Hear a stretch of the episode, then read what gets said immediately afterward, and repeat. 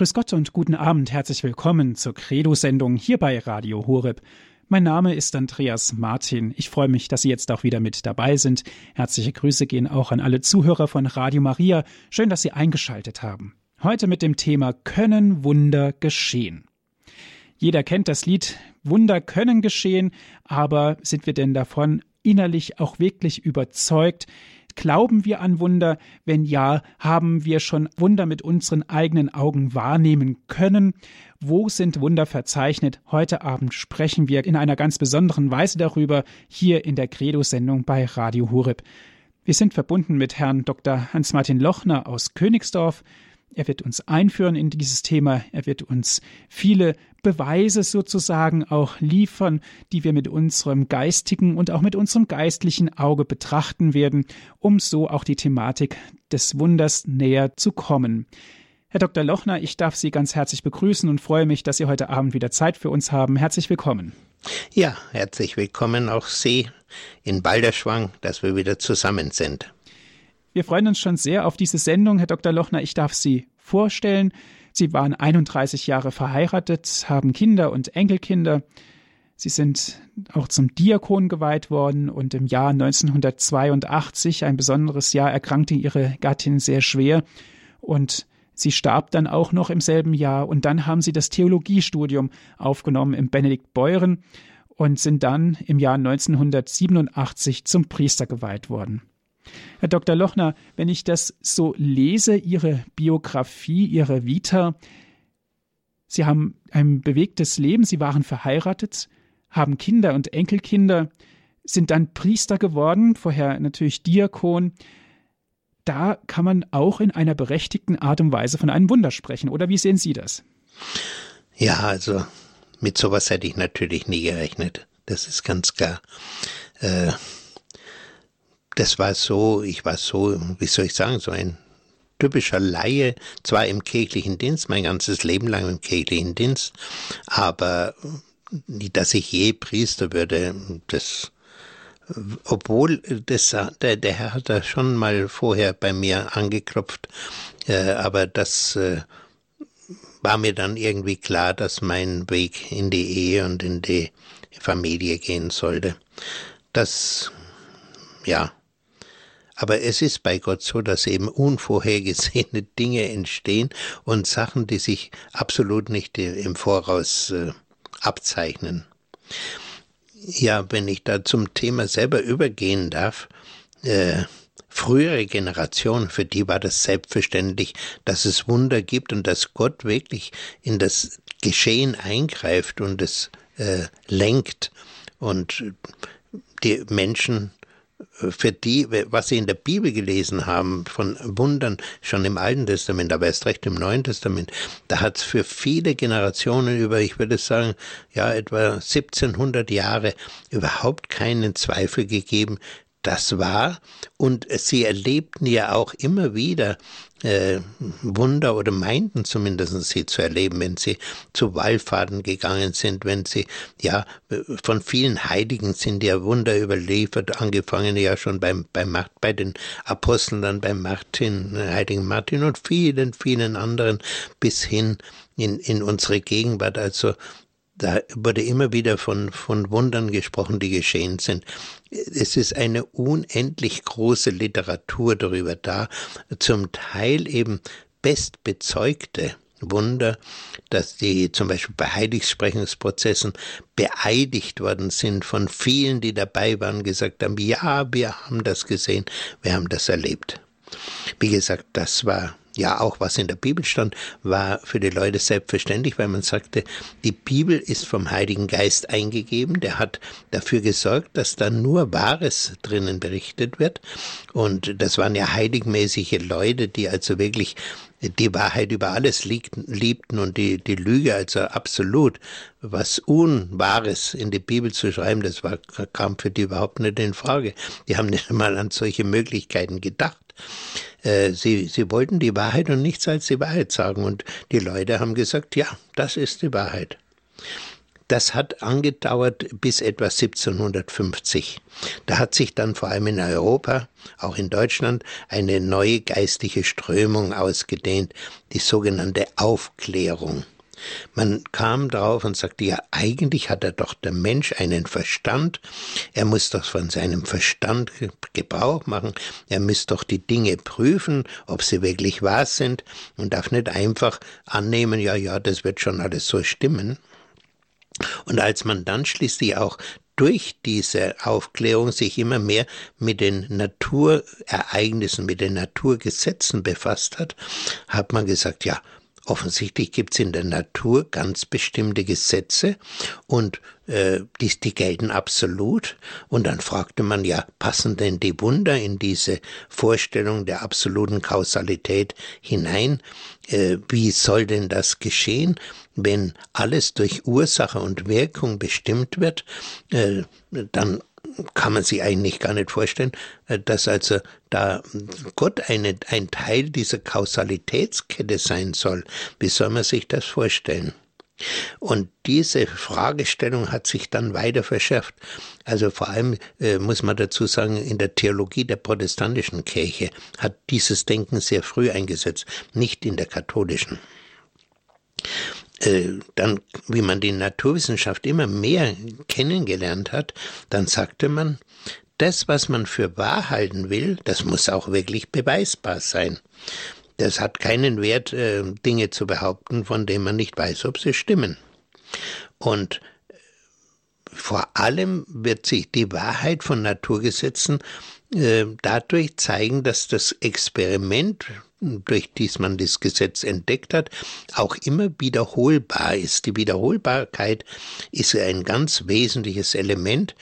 Zum Beispiel gibt es auch heute Leute, die sagen, ich habe eine neue Erfahrung gemacht, naturwissenschaftlich, und veröffentlichen das. Und jetzt gehen andere Forscher her und sagen, oh, das wollen wir nachprüfen, ob das stimmt, ob wenn wir dies äh, Vorrichtung so und so äh, machen, wie er es vorschreibt, dann müssen auch wir dasselbe Ergebnis haben wie er.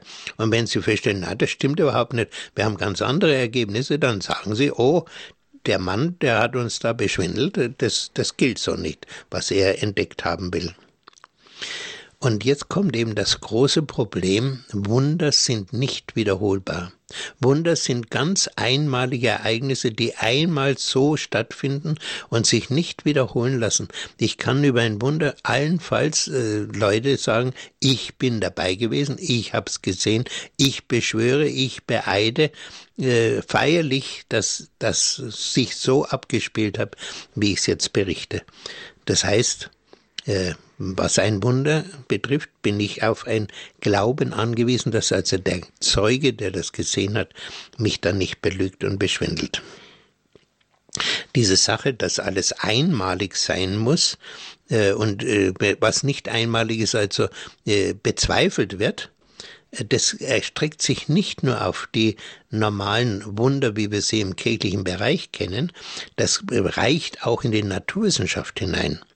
Und ich weiß da von Leuten, die sich damit beschäftigt haben, dass so ein umstrittenes Thema zum Beispiel der Kugelblitz ist.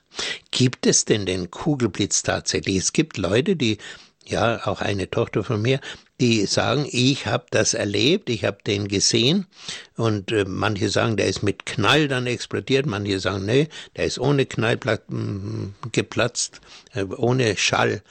Und da ist dann die Frage, ja, gibt's denn den? Wie soll man das physikalisch uns erklären? Dann gibt's wieder Leute, die sagen, oh, wir haben einen Weg gefunden, wie man das erklären kann. Wir haben sogar einen Weg gefunden, wie wir im Kleinen äh, sowas wie Kugelblitze erzeugen können. Wir könnten uns vorstellen, der entsteht so oder so, aber dann stehen wieder andere auf und sagen, also das glaube ich nicht und äh, dass das dasselbe ist, was du da im Experiment machst, wie das, was angeblich da am Himmel sich abspielen soll oder in unseren Wohnungen.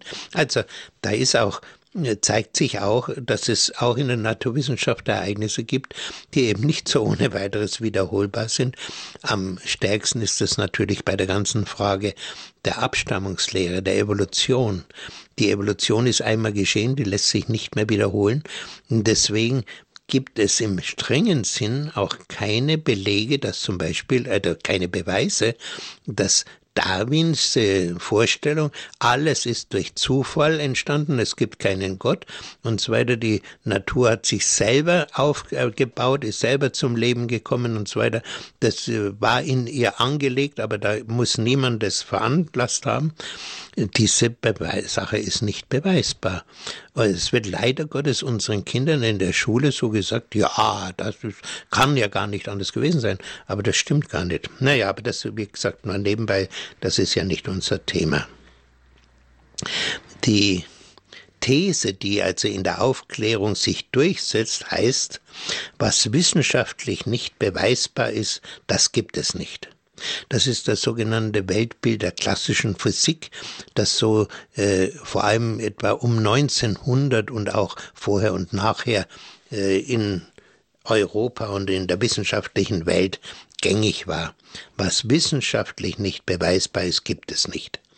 Und nicht beweisbar ist also das Wunder, aber nicht beweisbar ist auch irgendwie äh, Seele und Geist des Menschen.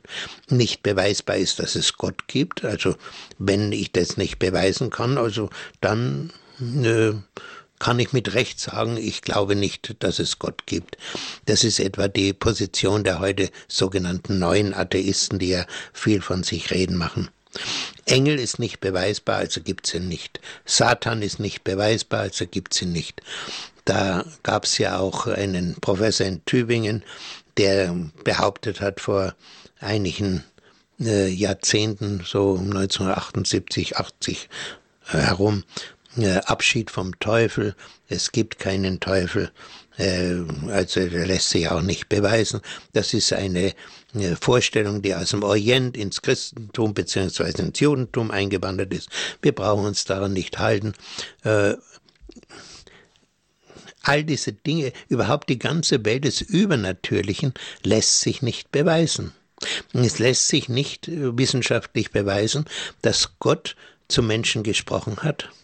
Es lässt sich in diesem Sinne auch nicht wissenschaftlich beweisen, dass Jesus der Sohn Gottes ist, dass sich ein experimentellen Beweis vorlege, den jeder nachmachen kann und sagen muss, ja, ich habe dasselbe Ergebnis wie die anderen auch, also das muss stimmen.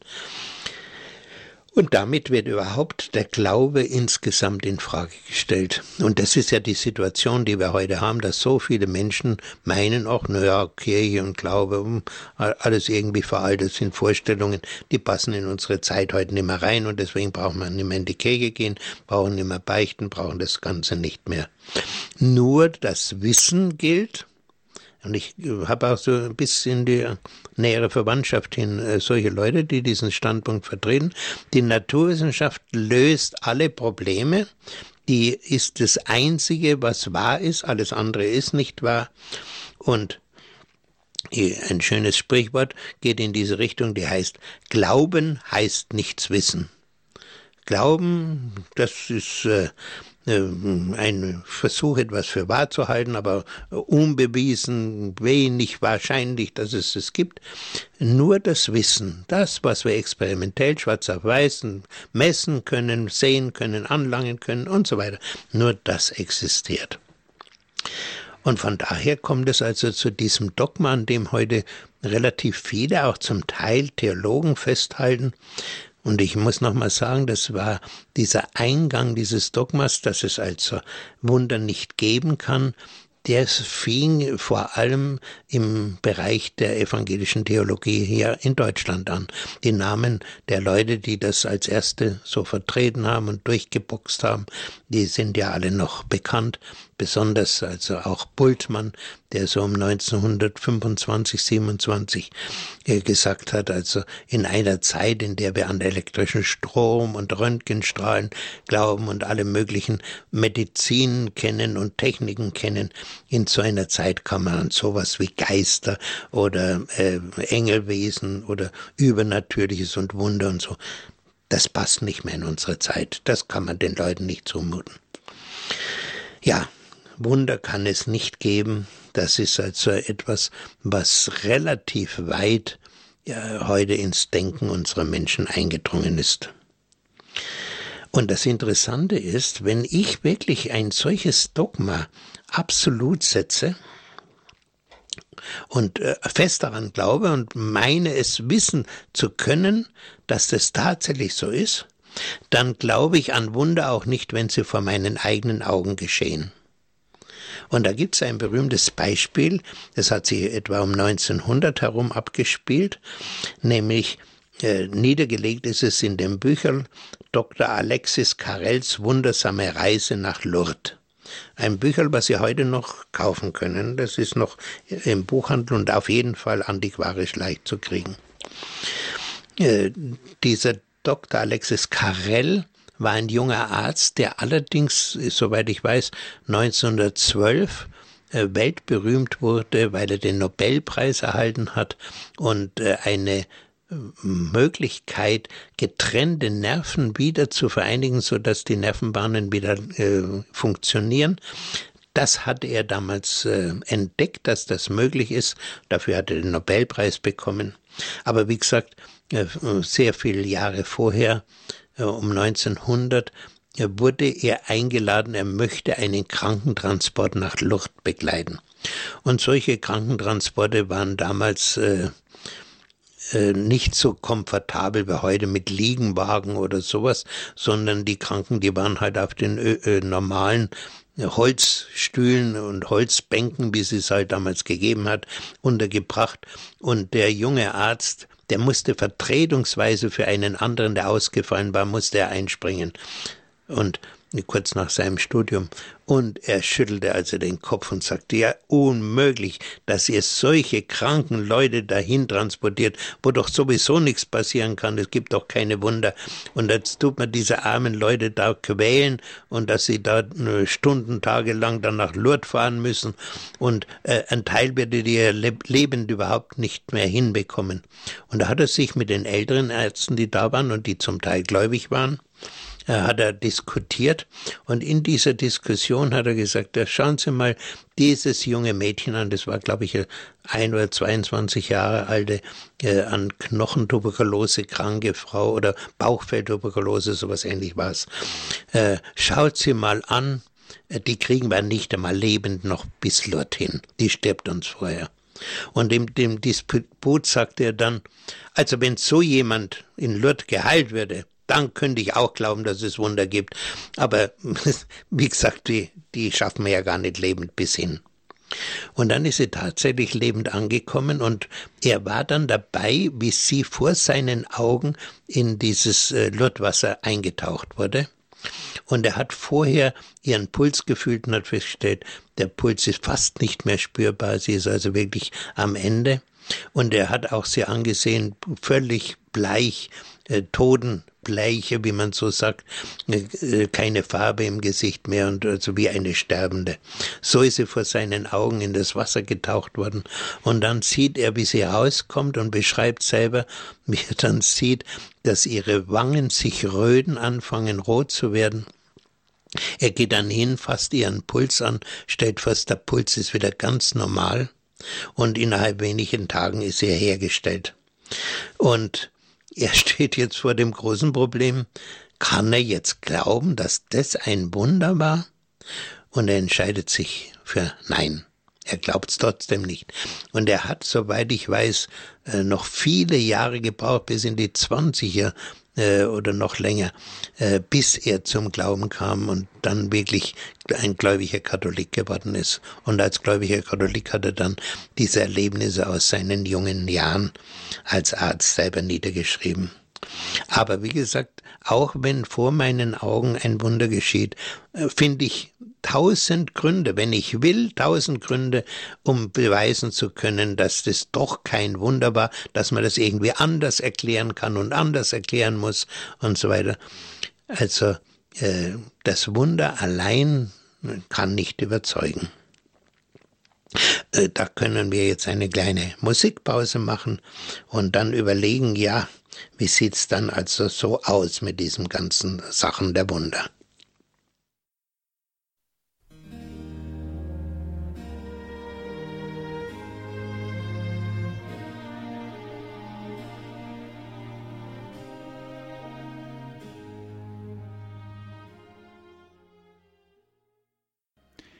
Sie hören die Credo-Sendung hier bei Radio Horeb. Mein Name ist Andreas Martin. Schön, dass Sie jetzt mit dabei sind.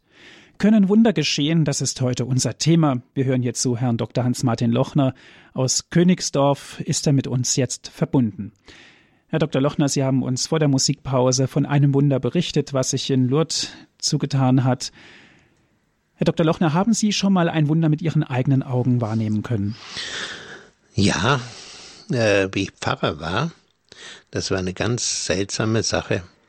Und zwar kurz nachdem ich da in Akadarit äh, ernannt war, war gab es eine einzige Frau, die äh, wochen, wöchentlich oder 14-tägig die heilige Kommunion wollte. Und ich habe sie immer regelmäßig gebracht. Sie war wahrscheinlich schon an die 70 Jahre alt. Und äh, wie ich wieder mal dort war, sagt sie, Herr Pfarrer, ich da schnauft die Treppen gar nicht mehr, ich komme nicht mehr nauf, ich weiß gar nicht, was das ist. Dann habe ich gesagt, ja, waren schon beim Arzt? Nein. Oh, sag ich, dann müssen Sie sofort zum Arzt gehen. Da ist irgendwas nicht in Ordnung. Dann war sie beim Arzt, er hat sie sofort ins Krankenhaus gebracht und dann hieß es, sie hat Metastasen in der Lunge und sie hat Sie hat dann auch sofort Sauerstoffröhrchen bekommen. Sauerstoff musste zugeführt werden. Und äh, das wurde eben auch durch Röntgen wurde das festgestellt. Und äh, wie ich das zweite Mal da war, brauchte sie sogar ununterbrochen Sauerstoffzufuhr.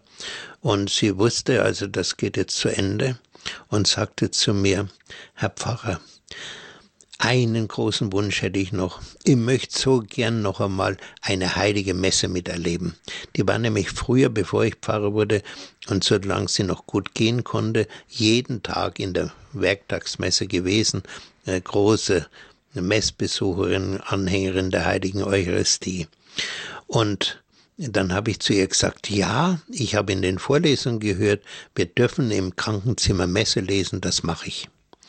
Und da, weil sie so sehr äh, danach hungerte und ich dachte, mei, lang wird sie es noch durchhalten, habe ich es eingerichtet, dass ich gleich am nächsten Tag bei ihr war. Habe ihr also, habe die Messe gelesen, der Eucharistie gegeben, sie hat alles noch, alle Antworten noch gegeben, habe ihr dann die Hände aufgelegt und ihr die Krankensalbung gespendet Ach ja, dazu muss ich noch Folgendes sagen. Wie sie diesen Wunsch äußerte, hat's mich durchzuckt. Irgendwie etwa ein ganz eigenartiges Durchzucken, was ich ab und zu mal hatte, wo ich merkte, jetzt passiert irgendwas Besonderes, aber ich hatte keine Ahnung, was da jetzt passieren würde. Und wie gesagt, äh, ich habe ihr da die Sakramente gespendet, äh, mich verabschiedet und dann sind die Wogen der Pfarrei so wieder mächtig über mich hineingebrochen, dass ich überhaupt äh, für mehrere Tage gar nicht mehr an sie gedacht habe. Und plötzlich, wie wieder Sonntag war, sehe ich hinten ihren Mann stehen. Er war ein berühmter Kunstmaler, sehr anerkannt, aber ganz kleine und bescheidene Leutchen, haben ganz bescheiden gelebt. Und gehe ich zu ihm hin, sag, ja, äh, ich habe ganz vergessen, mich zu erkundigen, wie geht's denn Ihrer Frau? Ach, sagt er, geht nicht so schlecht. Äh, gestern war ich mit ihr im Garten vom Krankenhaus ein bisschen spazieren. Was, sage ich, Sie waren spazieren mit ihr? Kann sie aufstehen? Ich denke, sie braucht ständig Sauerstoff. Na, hat er gesagt, nicht ständig. Ein paar Tage später höre ich, sie ist schon wieder daheim. Äh, dann äh, habe ich äh, ihr wieder die Kommunion gebracht und äh, beim zweiten Mal, wie ich die Kommunion ihr bringe, ach ja, dann beim ersten Mal hat sie schon gesagt, ja, ich bin daheim, äh, meine Metastasen werden kleiner, die gehen zurück, hat der Arzt gesagt. Und dann dachte ich mir, na Gott sei Dank, sie ist über den Berg. Beim nächsten Mal, wie ich kam und Kommunion bringen wollte, hat sie so geweint. Mei, Herr Pfarrer, stellen Sie vor, jetzt geben Sie mir Chemotherapie und ich bin beim, am Montag haben sie mir das erste gegeben. Und heute muss ich wieder ins Krankenhaus, dann kriege ich die zweite Packung. Ich bin fast gestorben. Das ist entsetzlich. Ich möchte, lieber sterbe ich gleich, hat's gesagt, als noch einmal jetzt heute Nachmittag muss ich da hin. Und deswegen hat sie so geweint. Da habe ich gesagt, Sie, das machen wir jetzt ganz einfach. Jetzt bete ich für Sie, dass Sie die Chemotherapie gut vertragen. Habe die Hände aufgelegt, kurz gebetet und dann äh, habe ich mit ihr ausgemacht, sie soll ihren Mann bitten, dass er mich am Abend anruft, bis er gegangen ist, weil sie sollte über Nacht im Krankenhaus bleiben. Das ist immer so nach der Chemotherapie, dass man die nächste Nacht im Krankenhaus bleiben muss. Und äh, abends um sechs Uhr ging das Telefon. Ich war dran und da war sie am Apparat, nicht der Mann, und sagt, Herr Pfarrer, stellen Sie vor, ich bin schon wieder daheim. Diesmal habe ich überhaupt nichts gespürt von der Chemotherapie. Und dann hat sie alle äh, Therapien, es waren glaube ich noch vier, hat sie noch gekriegt und hat sie ohne irgendein Problem vertragen. Und am Schluss hat der Arzt zu ihr gesagt, also sowas habe ich noch nie erlebt wie bei Ihnen, dass jemand die Chemotherapie so gut vertragt. Das ist ja das reinste Wunder. Also da waren praktisch zwei Wunder geschehen, nämlich dass sie schon auf die Krankensalbung und die Messe hin die Heilung eingesetzt hatte und dann zum Zweiten, dass die Chemotherapie äh, dass sie die so gut vertragen hat. Und es war damals zu diesen Zeit, war die Chemotherapie noch sehr mit äh, sehr gefährlichen Nebenwirkungen verbunden. Ja, das war also so ein Wunder, was ich selber erlebt habe. Ich habe übrigens damals, wir haben das gar nicht gewagt, ihn in die Pfarrei hinaus zu posaunen oder so, sondern haben das eigentlich mehr oder weniger für uns behalten, äh, bloß privat immer ein bisschen drüber gesprochen, weil wir sagten, das kann ja eine vorübergehende Besserung sein und dann wird's wieder schlechter. Aber es ist, äh, sie, sie, hat durchgehalten, das ist äh, geblieben, die Heilung. Äh, sie ist dann später an was anderem gestorben. Ja, also ein Gegenstück zu dem, was der Alexis Carell da äh, äh, erlebt hat, dass er ein Wunder erlebt, aber dann doch nicht glaubt und immer noch Schwierigkeiten hat, zum Glauben an Gott zu kommen. Ein Gegenstück dazu gibt's nämlich den Dr. Fritz Gerlich. Das ist ein Mann, der ja eigentlich in der Zeitgeschichte gut bekannt ist. Der war 19, in den 20er Jahren Chefredakteur der sogenannten Münchner Neuesten Nachrichten, die sich nach dem Krieg umgetauft haben in Süddeutsche Zeitung. Die sind übrigens heute noch in denselben Gebäuden wie damals auch. Und in dieser Zeitung, der Dr. Gerlich war also Chef, der da ist 1927 der erste ganz ausführliche Bericht über die Resel von Connersreuth erschienen. Über die Resel, dass sie die Wundmale hat, dass sie immer wieder das Passionsleiden erleidet von Freitag auf Samstag, dass sie da viel Blut verliert, dass sie nahrungslos lebt seit dieser Zeit und nicht nur nahrungslos, sondern auch nichts trinkt. Nichts isst, nichts trinkt. Und das äh, war eine solche Sensation, dass jemand äh, ohne Nahrungsaufnahme und ohne Flüssigkeit leben kann. Äh, da haben also die Leute alle den Kopf geschüttelt und gesagt, unmöglich, sowas kann's nicht geben. Und der Dr. Gerlich war ein lauer, äh, kirchenferner Protestant, der natürlich auch an sowas nicht geglaubt hat. Der hat gesagt, nach Connersreuth, da fahre ich jetzt hin und den Schwindel werde ich aufdecken. Und was er dann gesehen hat, wie er diese äh, Visionen miterlebt hat und, und die, äh, das Blut, was da geflossen ist aus den Wunden und so weiter, äh, was er da erlebt hat, das hat ihn so erschüttert, dass er nach einiger Zeit katholisch worden ist und gläubig geworden ist. Und er war dann ein großer Anhänger von Connersreuth, hat auch Schriften dazu veröffentlicht und unter dem Einfluss der Resel hat er in den Jahren 31, 32 ein, eine Zeitschrift übernommen und zu einem Kampfblatt gegen Hitler ausgebaut. Und wenn Hitler 1933, was er gehofft hat, eben nicht die absolute Mehrheit in Deutschland erreicht hat, sondern noch nur bis in die 40er Prozentzahlen kam, das war vor allem ein Werk von Dr. Gerlich, der so in, vor allem im süddeutschen und im katholischen Raum so sehr den Menschen gesagt hat, das ist nicht in Ordnung, was der Hitler macht. Und der alle diese Dinge, die auch da passiert sind im, in der SA und im, in der Partei aufgedeckt hat, das hat eine solche Gegenströmung gegen Hitler gegeben, dass er in den ganzen katholischen Gebieten in Süddeutschland oder auch katholischen Gebieten auch im, im, im Westen keine Mehrheiten erreicht hat. Die Mehrheiten hat er erreicht in den evangelischen Gebieten, wo man sehr viel bereitwilliger äh, ihm das Ohr geliehen hat.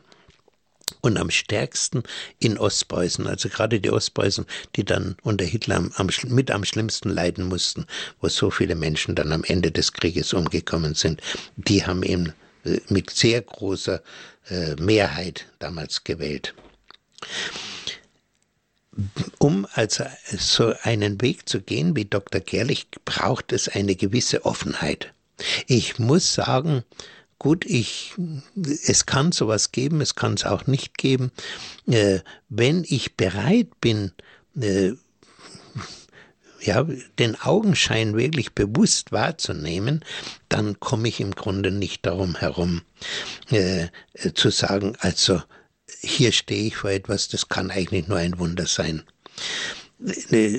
Ein falscher Gegensatz wäre so eine kritiklose Gutgläubigkeit oder Wundergläubigkeit, dass ich also überall ein Wunder vermute und überall anfange zu erzählen und mich nur noch für dieses Thema interessiere, bis bei, bei manchen Kreisen in den äh, katholisch traditionellen Gebieten auch heute noch gibt. Das ist sicher nicht gut.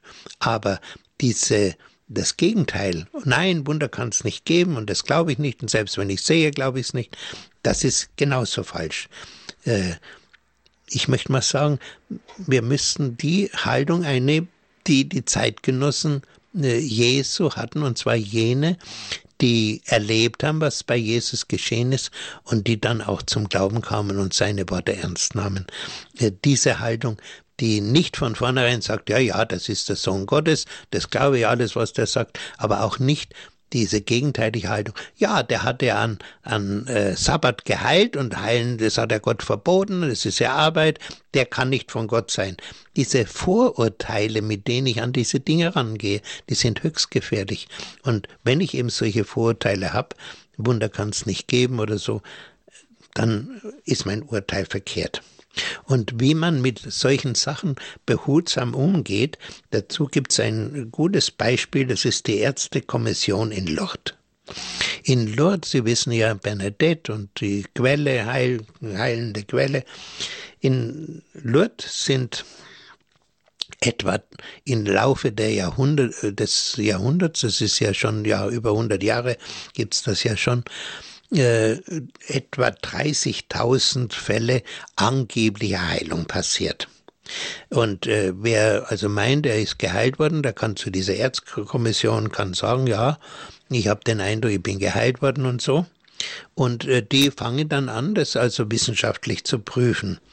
Äh, von diesen 30.000 sind, soweit ich weiß, etwa 6.000 dokumentiert worden. Das heißt, da hat man gefunden, na ja, also das ist nicht ganz von der Hand zu weisen, dass da wirklich ein Wunder war und hat sich also näher damit beschäftigt, die Beweise sich vorlegen lassen. Von diesen 6000 hat dann die Ärztekommission gesagt, 2000 von denen sind medizinisch unerklärlich. Also da haben wir von der Medizin her keine Möglichkeit zu sagen, das war eine natürliche Heilung, sondern da müssen wir sagen, also das ist außerhalb unserer Kompetenz. Da, äh, wir können nur sagen, wir können es uns nicht erklären. Und diese Fälle werden dann von der Kirche geprüft. Und die kirchliche Prüfung ist noch sehr viel schärfer. Äh, überhaupt äh, in, in Lourdes hat nur jemand eine Chance, also näher geprüft zu werden, der seine Krankengeschichte vorlegen kann, der Beweise vorlegen kann durch Röntgenuntersuchungen und all diese Kernspintomographie, Computertomographie und all diese Dinge, die es heute gibt, äh, Ultraschallaufnahmen, äh, EKG und äh, EEG und all diese Sachen. Nur wer da zeigt vorher einwandfrei krebskrank oder einwandfrei tuberkulosekrank oder irgendetwas anderes, ja, äh, multiple Sklerose und ähnliche Dinge. Das muss hieb- und stichfest beweisbar sein. Und dann muss er hinterher genau wieder dieselben Beweise anbringen, dass er jetzt tatsächlich geheilt ist, dass er die Krankheit, an der er vorher gelitten hat, nicht mehr leidet und dass er auch nicht mehr zurückgekehrt ist. Und erst dann äh, hat eine gewisse Chance, dass man sagt, ja, äh, wir nehmen das einmal äh, näher mit hin und dann wird es nochmal weiter geprüft und so. Und irgendwann wird es dann, sagt man, also hier nach menschlichen Ermessen liegt ein Wunder vor. Und solche Wunder sind, soweit ich weiß, bisher in Lourdes 67 anerkannt worden. Also 30.000 angeblich, 6.000 dokumentiert, 2.000 von den Ärzten als medizinisch unerklärlich bezeichnet und 67, wo die Kirche sagt, wir erkennen das als Wunder an. Und bei dieser Ärztekommission, soweit ich weiß, kann jeder Arzt hingehen und äh, wenn er da in Lourdes ist, kann er sagen, oh, ich weiß nicht, ob ihr da wirklich gründlich da arbeitet, ich will da auch mitarbeiten und will da auch kritisch prüfen. Jeder kann das machen, ob er gläubig oder ungläubig ist oder ob er aus Deutschland stammt oder aus, aus Südafrika oder jeder, der will. Und wie gesagt, das wird alles sehr genau geprüft.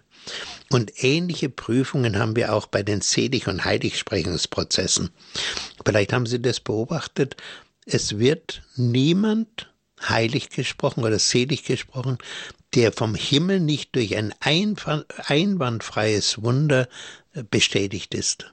Und diese Prüfungen sind genauso kritisch wie die in Lourdes, mit dem Ergebnis, dass es gar nicht leicht ist, da wirklich ein hieb- und stichfeste Wunderbericht vorzulegen, der ausreicht, damit die Kirche sagt, jawohl, wir haben alles geprüft, das ganze Leben dieses Menschen und die Vorgeschichte. Und äh, jetzt hat der Himmel auch durch das Wunder, und zwar ein Wunder, das nach seinem Tod geschehen ist, also auf seine, auf die Fürbitten des Seligen oder Heiligen hingeschehen ist, der kann dann heilig gesprochen werden. Und die einzigen, die kein, keine Bestätigung vom Himmel brauchen, das sind die, die ihr Leben als Märtyrer verloren haben.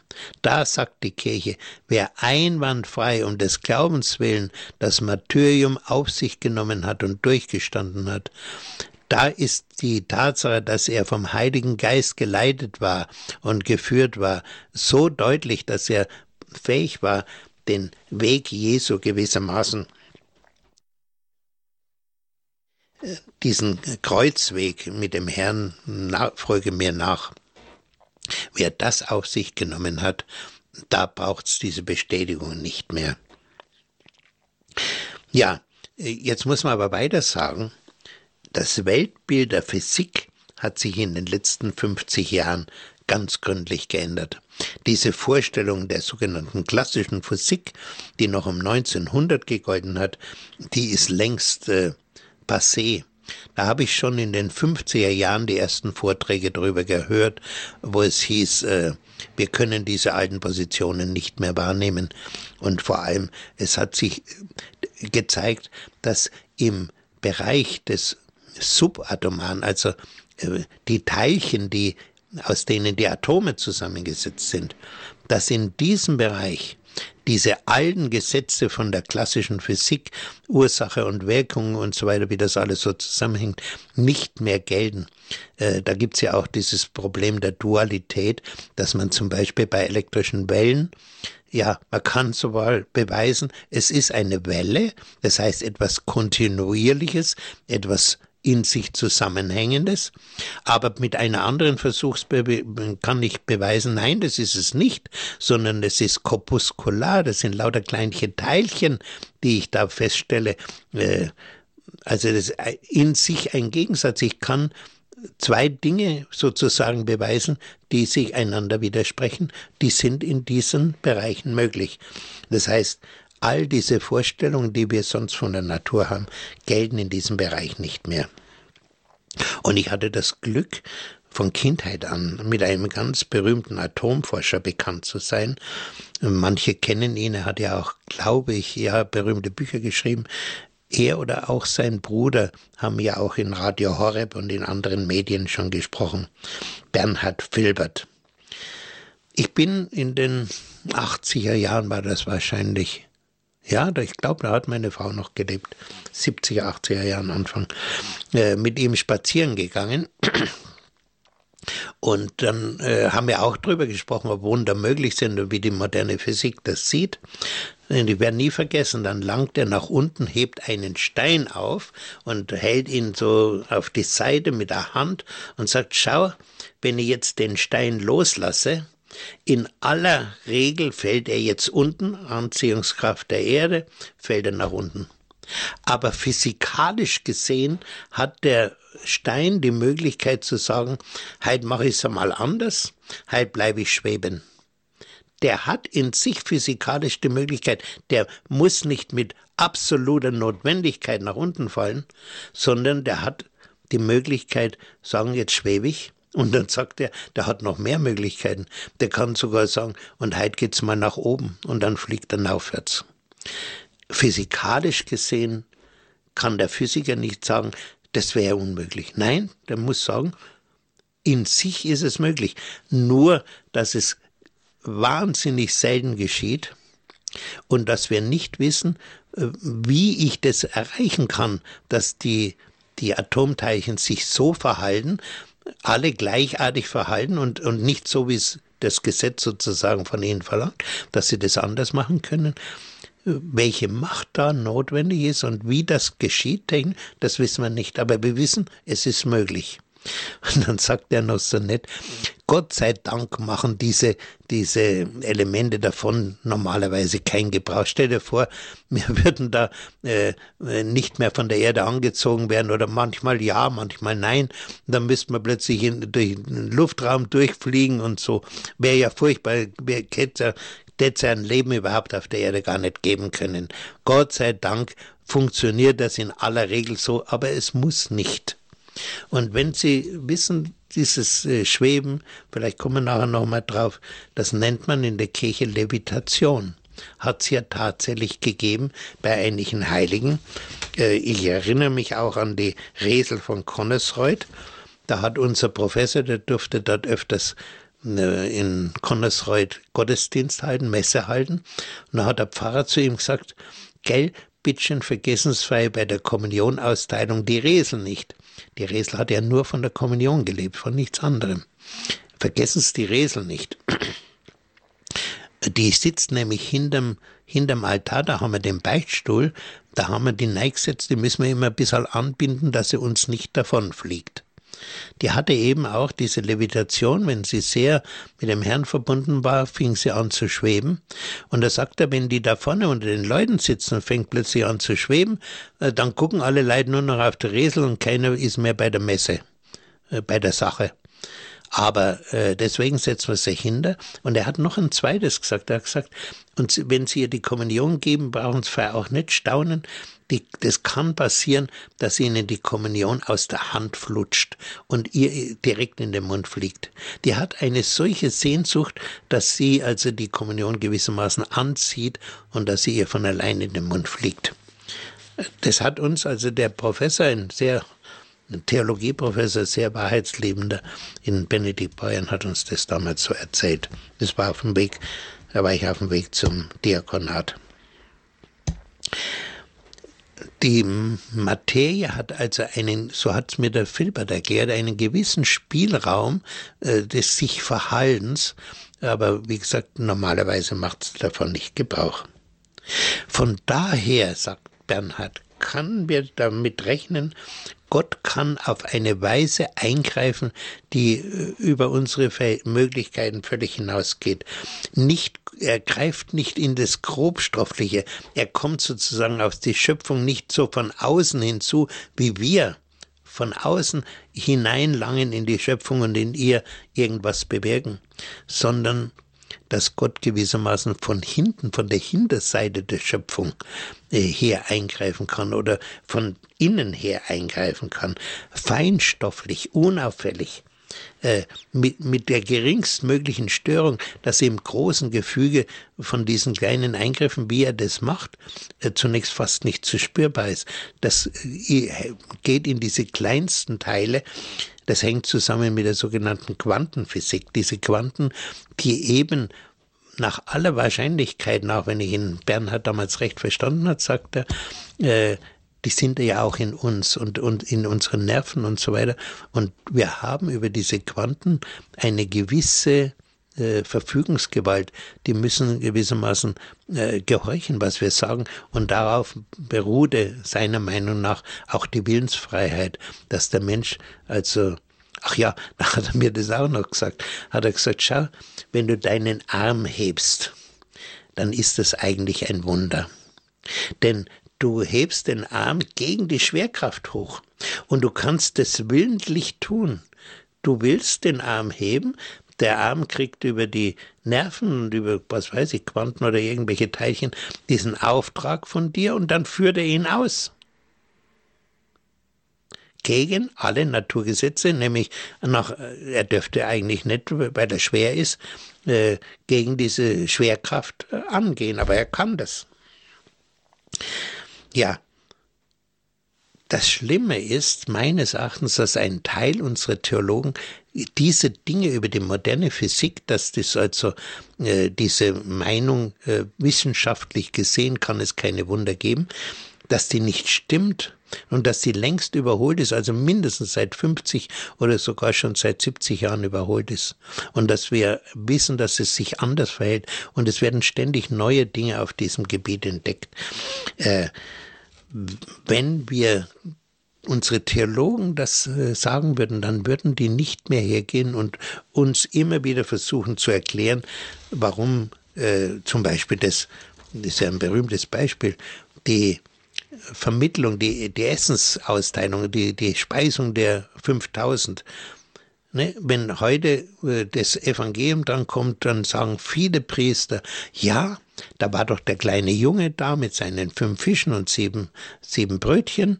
Und weil er bereit war, das äh, der Allgemeinheit zur Verfügung stellen, haben alle Leute angefangen, ihre Vorräte auszupacken. Und dann haben sie es geteilt untereinander. Und da hat keiner mehr an sich gedacht, sondern nur noch an alle. Und am Schluss ist sogar noch viel, viel übrig geblieben. Man will also bestreiten, dass es sowas wie äh, Vermehrung von, von Lebensmitteln auf wunderbare Weise geben kann. Man sagt, nein, das kann es nicht geben, also ist es anders passiert. Ja, da würde ich gerne noch, das kann ich vielleicht jetzt gleich noch einflechten, da gibt's äh, Beispiele aus der Geschichte, dass es Brotvermehrungen wirklich gegeben hat. Ein berühmtes Beispiel ist von Don Bosco. Dass äh, er hat ja äh, dieses Heim für Jugendliche gegründet und hatte größte Schwierigkeiten, äh, das Geld immer herzubringen, für, damit er diese Jugendliche, die in seinen Heimen hatte, dass er äh, sie ernähren konnte. So wie das heute ja auch im, in der dritten Welt oft ist. Da gibt es ja christliche Institutionen, die sich solcher jugendlichen Straßenkindern so annehmen, wie damals Don Bosco, und die vor dem Problem stehen, wie kriegen wir die Kerle dann satt? Es hat sie also Folgendes abgespielt. Äh, ein junger Mann war äh, zu Don Bosco dazugestoßen und überlegte sich, ob er vielleicht in diesen neu entstehenden Orden eintreten soll. Und dann merkt er, oh, das Geld langt er hinten und vorne nicht. Also das hat keine Zukunft. Und er schreibt seiner Mutter, Bittchen, Mutter, hol mich wieder. Das hat hier keinen Sinn, dass ich länger bleibe. Und an dem Tag, als die Mutter ihn abholen wollte, hat er Folgendes beobachtet. Da kommen die Leute zu zu Don Bosco und sagen, lieber Don Bosco, stell dir vor, wir, wir haben keine Brötchen, wir wissen gar nicht, was wir heute früh den Kindern geben sollen zum Frühstück. Und dann sagt er, geht doch zum Bäcker und, und borgt euch Geld, der, Bäcker wird es euch schon noch einmal geben. Nein, haben sie gesagt, wir haben schon die letzten Jahr, Tage immer wieder geborgt und geborgt und der Bäcker hat gesagt, nein, jetzt ist Schluss, jetzt gibt er uns nichts mehr. Ach, sagt Don Bosco, dann schaut doch mal im Haus rum, da werden doch schon irgendwo in den Kisten und Kasten, werdet ihr noch ein paar Brötchen finden, vielleicht langt es dann. Und dann suchen sie und dann finden sie wirklich zehn Brötchen und bringen sie ihm all, zehn alte Brötchen. Und er betet und lässt die Jugendlichen, die Kinder antreten und betet und der junge Mann, der weg abgeholt werden soll, steht daneben und sieht das zu und er sieht, wie der Don Bosco immer wieder ins Körbchen langt und jedem Jugendlichen ein Brot gibt und am Schluss haben, was weiß ich, 70 oder wie viele Jugendliche ihr Brötchen empfangen. Und dann sieht er, und jetzt sind immer noch zehn Brötchen drin. Sieht er mit eigenen Augen.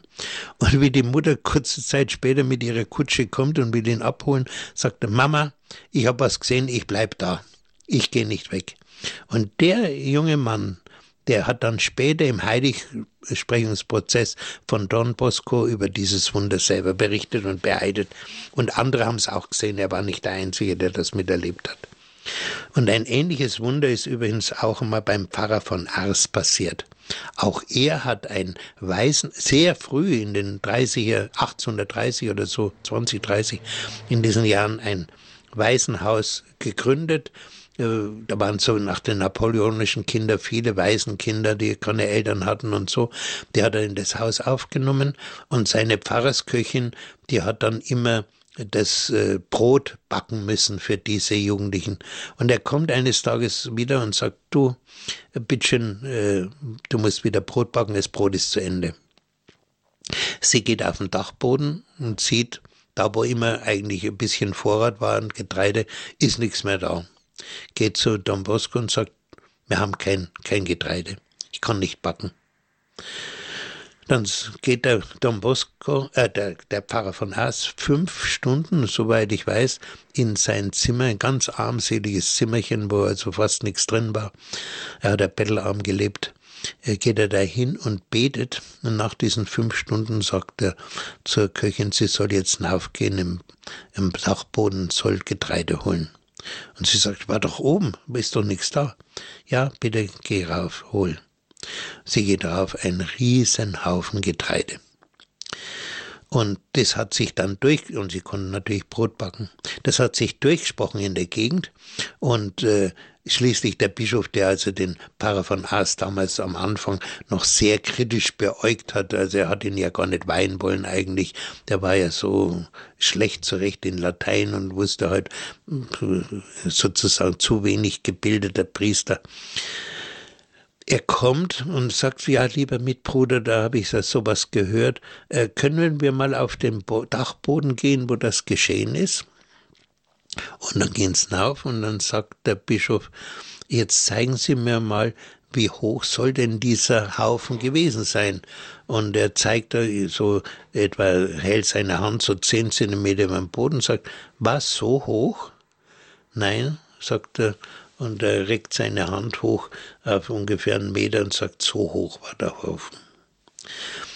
Äh, wir hatten in der charismatischen Erneuerung voriges Jahr in Fulda eine, oder vorvoriges Jahr in Fulda eine Frau, die eine der ersten war, diese Neuerfahrung mit dem Heiligen Geist mitgemacht hat und hm, Patty Gallagher heißt sie, und die wurde in viele Teile der Welt eingeladen, äh, dort äh, Ansprachen zu halten, so wie bei uns auch in München, und hat dort oft viele Dinge erfahren, unter anderem äh, solche Vermehrungswunder.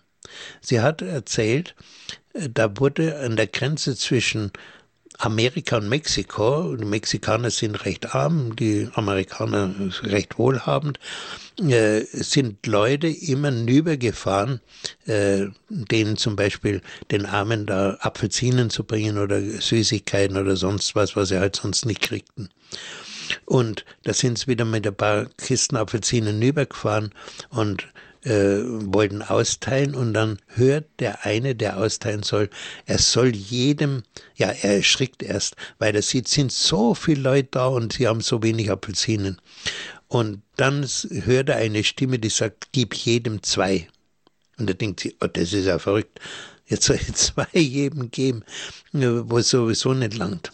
Aber er macht's dann, gibt jedem zwei und als sie am Schluss in ihre Kisten schauen, sind sie immer noch voll.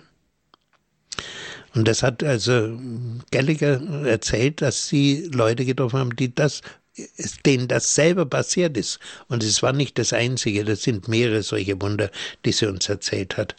Wie gesagt, sowas passiert auch heute noch. Nur braucht es den Glauben und die Bereitschaft überhaupt, dass Gott durch mich wirken kann. Wenn ich natürlich sage, na, Wunder kann es nicht geben, dann kann Gott durch mich auch nicht wirken. Das ist ganz klar. Der Herr sagt an einer Stelle, wenn ihr Glauben habt, so groß wie ein Senfkorn, dann sprecht zum Berg, er soll sich ins Wasser stürzen, ins Meer stürzen und er wird euch äh, folgen. Äh, dazu zum Abschluss noch eine Geschichte, die der Herr Gnan ja vor einiger Zeit äh, erzählt hat in Radio Horeb. Der Herr Gnan war in einer berühmten Firma in, in, hier in Deutschland beschäftigt, die äh, Kräne und, und derartige Dinge hergestellt haben. Und er hat in England ein, von, für seine Firma ein Gerät aufbauen müssen für eine Betonierung einer großen Autobahnbrücke. Und da war eine Schnecke drin, die den fertigen Beton nach oben äh, zum, zum Ausgießen äh, hinaufbringen musste. Und sie haben mehrere Tage mühsam gearbeitet, das Ganze durchzukriegen. Und wie er wieder nach Deutschland fahren wollte und sein englischer äh, Chef da neben ihm steht, äh, sagt er, ja, bevor wir fahren, probieren wir nochmal, dass es wirklich funktioniert, drückt aufs Knöpfchen und siehe da, es läuft nicht. Und dann stellen sie fest, beim letzten Versuch haben die offensichtlich vergessen, das äh, den Beton rauszunehmen aus der Schnecke, zu reinigen und jetzt war der Beton festgefroren, äh, fest geworden, hart geworden. Und äh, er sagt, der Herr Gnan, also das kann man, wie gesagt, im Radiohörer sogar noch nachhören, er sagt, ja, äh, ich bin so erschrocken, aber ich habe immer meine Bibel dabei und habe also in die Bibel gelangt und schlag sie auf und finde da das Wort. Wenn ihr Glauben habt, so groß wie ein Senfkorn, dann sprecht zum Berg, stürze dich ins Meer und er wird euch folgen. Und der Gnan hat gesagt, wie ich das gelesen habe, habe ich mir gedacht, Herr, ich habe nicht so viel äh, Glaubenskraft wie ein Senfkorn, ich habe noch viel weniger. Und dann fällt ihm ein, wenn man nicht genug Glaubenskraft hat, hat er mal gehört, dann soll man anfangen, in neuen Sprachen zu beten, in dieser Gabe, wo ja in der charismatischen Erneuerung die Rede ist. Und er fängt an, in Sprachen zu beten, betet eine Weile und sein englischer Kumpan steht neben ihm und schüttelt den Kopf und denkt, was macht denn der da? Und nachdem er eine Weile gebetet hat, drückt drückt er aufs Knöpfchen, will, will dann noch einmal probieren und der, der Engländer sagt, nein, nein, äh, da, da geht die Maschine kaputt, mach das nicht. Und er drückt trotzdem drauf und siehe da, der Beton war wieder weich geworden und die Maschine funktionierte wieder. Also das, wie gesagt, das können Sie nach, wer es bezweifelt, kann es äh, nachhören. Äh, das ist sogar, äh, Pfarrer Kocher hat diese Sache sogar in einen seiner Vorträge eingebaut, wo man den Originalton von Gnan hören kann. Es gibt also Wunder, gar ohne Zweifel. Und der Herr wird uns viel geben, wenn wir bereit sind. Und wir brauchen diese Gaben des Heiligen Geistes, von denen jetzt auch gerade die Rede war, durch die zum Beispiel Heilungen geschehen können, prophetische Worte und dergleichen oder auch eben solche Wunder, wie wir es gerade gehört haben die brauchen wir in unserer Zeit der Neuevangelisation so dringend. Überhaupt ohne Heiligen Geist gibt's keine Neuevangelisation. Ohne diese dieses Feuer in den Menschen, die so wie damals Paulus äh, zu den Menschen von Jesus gesprochen haben oder so wie es Petrus am Pfingsten getan hat, nur dieses Feuer und auch, dass der Herr, wie es in Markus Evangelium 16 Kapitel heißt, unsere Worte durch Werke, durch Zeichen und Wunder bestätigt. Nur wenn das passiert, kann es in Deutschland wirklich eine um sich greifende Neuevangelisation geben. Und dazu ist es notwendig, dass wir alle wieder wissen, vom Bischof, von den Bischöfen angefangen bis zum Priester und Laien, Wunder kann es geben und wenn wir den Herrn darum bitten und wenn wir wirklich auf ihn zuleben und vom Heiligen Geist erfüllt sind, dann gibt es die auch heute. Ja, das war das, was ich zu diesem Thema sagen wollte. Herzlichen Dank, Herr Dr. Lochner, für Ihre Ausführungen. Wunder gibt es die wirklich. Ich denke, Sie haben mit überzeugender Kraft zu uns gesprochen und somit auch über die Wunder uns auch theologisch dargelegt, so dass wir glauben dürfen, dass es Wunder gibt. Das ist unser Glaube. Herzlichen Dank dafür. Liebe Hörerinnen und Hörer, Dankeschön auch an Sie, dass Sie mit dabei gewesen sind. Natürlich gibt es die Sendung wie immer wieder zum Nachhören auf CD. Sie wurde für Sie aufgezeichnet. Ich lade Sie ein, rufen Sie an unseren CD-Dienst unter folgender Telefonnummer 08323 9675 120. Noch einmal 08323 9675 120. Wenn Sie von außerhalb Deutschlands anrufen, bitte vorab 0049 wählen. Dann geht es weiter mit der 8323 9675 120.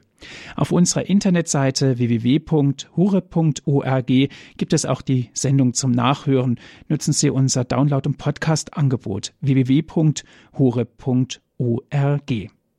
Herr Dr. Lochner, darf ich Sie zum Ende dieser Sendung um den Segen bitten? Herr, ich danke dir, dass du uns diesen Auftrag gegeben hast, in die Welt hinauszugehen, deinen den Glauben an dich zu verkünden, dass du der Retter der Welt bist und dass du auch bereit bist, mit Zeichen und Kraft und Wunder unter uns auch in Zukunft in Deutschland zu wirken, dass wir von diesem furchtbaren Unglauben, der uns heute beherrscht, dass wir wegkommen und wieder wissen, du existierst, du bist da und du verlässt deine Kirche nicht. So sehe euch alle, die ihr jetzt zugehört habt, haben, der allmächtige Gott, der Vater, der Sohn und der Heilige Geist. Amen. Gelobt sei Jesus Christus. In Ewigkeit. Amen. Es verabschiedet sich Ihr Andreas Martin.